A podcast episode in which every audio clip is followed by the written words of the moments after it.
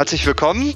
Mein Name ist Rainer Knirsch. Ich begrüße meine Kollegen Hilmar Schepp und Nicole Schmidt zu unserer dritten Folge zum Thema Corona Warn App. Herr Schepp, steigen wir heute mit der SAP ein. Ihr Spezialgebiet ist der Code der App. Der ist jetzt öffentlich.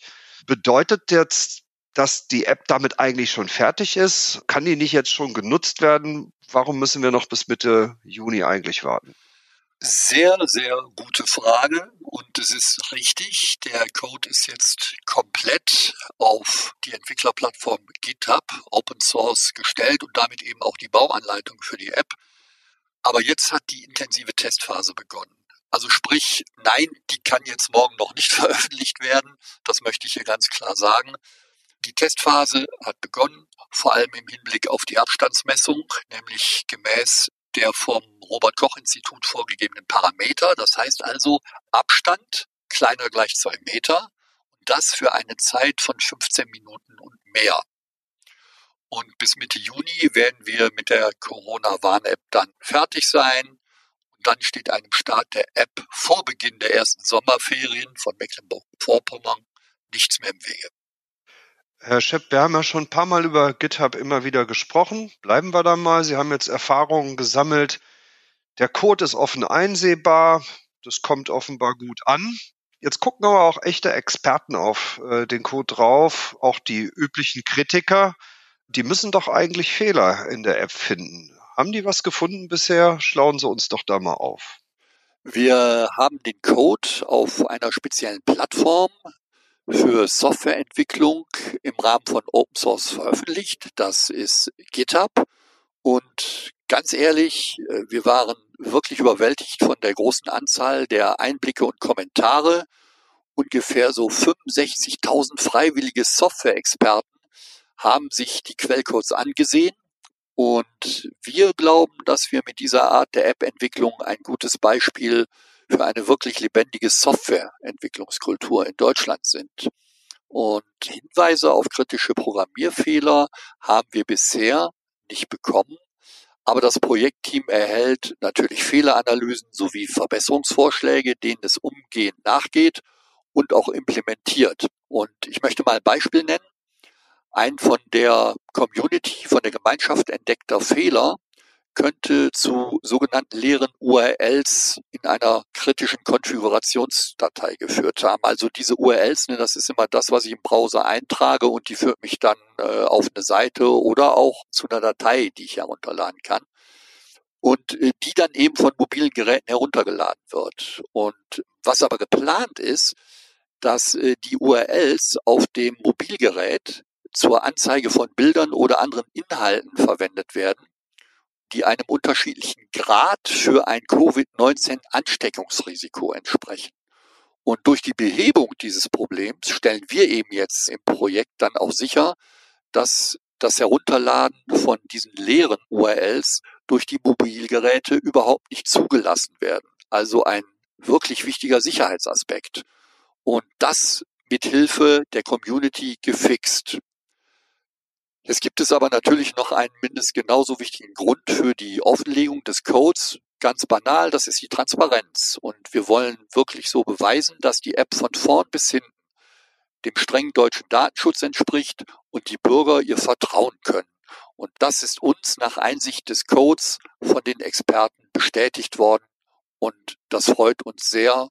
Und da können wir wirklich gut nach vorne blicken. Das ist prima. Dann hören wir doch mal bei der Deutschen Telekom nach. Frau Schmidt, was viele umtreibt, ist ja die Frage, gut, ich habe jetzt verstanden, die Daten bleiben auf dem Smartphone, wir speichern dezentral. Wie kriege ich die denn da jemals wieder runter? Bleiben die da bis zum St. Nimmerleinstag oder bis zur Einschmelzung des Gerätes? Wie läuft das? Ja, also da kann ich Sie beruhigen. Äh, die Corona-Warn-App funktioniert in dieser Beziehung wie Millionen andere Handys auch. Das heißt, ich kann sie in den jeweiligen App-Stores herunterladen und genauso kann ich sie auch wieder von meinem Smartphone löschen. Das hört sich simpel an. Frau Schmidt, bleiben wir noch einmal ganz kurz bei der Deutschen Telekom. Wir sind alle gewohnt, dass wir eine App easy nutzen, wisch hier, wisch da und dann funktioniert es. Sie gestalten die App ja Was tun Sie, damit das so leicht für mich als Nutzer ist, wie ich es eigentlich haben möchte? Ja, es ist unser erklärtes Ziel, äh, dass die App leicht bedienbar sein soll. Sie ist für jedermann konzipiert und soll unabhängig von Alter und Bildungsniveau uneingeschränkt nutzbar sein. Wir haben dafür extra auf eine einfache Sprache und eine leichte Navigation geachtet und für die Barrierefreiheit nutzen wir alle entsprechenden Funktionen innerhalb der Betriebssysteme. Da werden dann viele für Sehbehinderte wichtige Funktionen möglich sein, wie zum Beispiel das Zoomen zum Text vergrößern oder das Einstellen von speziellen Farbkontrasten und auch Screenreader, so eine Art Vorlesefunktion, werden möglich sein. Und die Texte in der App werden immer durch unterstützende Illustrationen verstärkt und wir haben äh, darauf geachtet, dass die App sich mit nur einem Finger bedienen lässt. Und das Ganze haben wir auch verprobt mit Testern. Die haben übrigens eine Altersspanne von 19 bis 74 Jahren. Und damit haben wir die Bedürfnisse möglichst aller Bevölkerungsgruppen abgedeckt. Das ist ja eine Altersspanne, Frau Schmidt, die ist spannend. Die 19-Jährigen nutzen manchmal Geräte anderer Hersteller. Mir fallen gar nicht alle Namen ein, aber Huawei wäre jetzt mal ein Beispiel zu nennen. Und unter den 74-Jährigen dürften ja so Geräte wie die alten Nokias oder so ein Siemens S35 noch in Betrieb sein. Und auch die fragen sich, können wir jetzt bei der App eigentlich mitmachen oder ist das jetzt ein Club der Smartphones? Also vielleicht steige ich mal damit ein, um zu sagen, nicht jedes Handy ist ein Smartphone. Ne? Wir sprechen ja immer von Handy und dann ist da alles mit gemeint und das äh, mag auch früher der Fall gewesen sein, wenn ich, was weiß ich, an mein altes Nokia 3390 oder wie das hieß, denke. Aber es muss eben halt schon ein Smartphone für die App sein. Und das auf Android basierte Smartphone muss mindestens Version 6 installiert haben. Und bei iOS, also beim Apple Smartphone, ist es die Version 13.5 mindestens, die dann ab dem iPhone 6S zur Verfügung gestellt wird. Mhm. Und das Bluetooth, das jetzt für diese Geräte von Apple und für Google mit einem neuen Standard vorgestellt wurde. Das haben diese neuen Geräte auch. Funktioniert das mit diesen neuen Geräten bereits? Das ist so, das funktioniert auch mit den neuen Geräten. Fakt ist auch, Bluetooth muss aktiviert sein, sonst kann die App nicht arbeiten. Aber ich vermute mal ganz stark, dass Ihre Frage auch in Richtung Energieverbrauch abzielt. Und da kann ich so ein bisschen Entwarnung geben. Also es wird eine sehr stromsparende Variante von Bluetooth, nämlich Bluetooth Low Energy LE genutzt. Und vielleicht in diesem Zusammenhang auch nochmal, äh, weil das Ganze auf dieser Schnittstelle auch von äh, Google und Apple aufsetzt. Das macht deshalb sehr viel Sinn, damit diese beiden aus unterschiedlichen Lagern kommenden Smartphones auch miteinander sprechen können. Es wäre wenig sinnvoll, wenn Sie im Grunde genommen diese Schnittstelle nicht nutzen, dann könnte es unter Umständen passieren, dass das Apple-Smartphone mit dem Android-Smartphone überhaupt nicht sprechen kann, um das mal so bildlich zu sagen. Und das wäre nicht gut.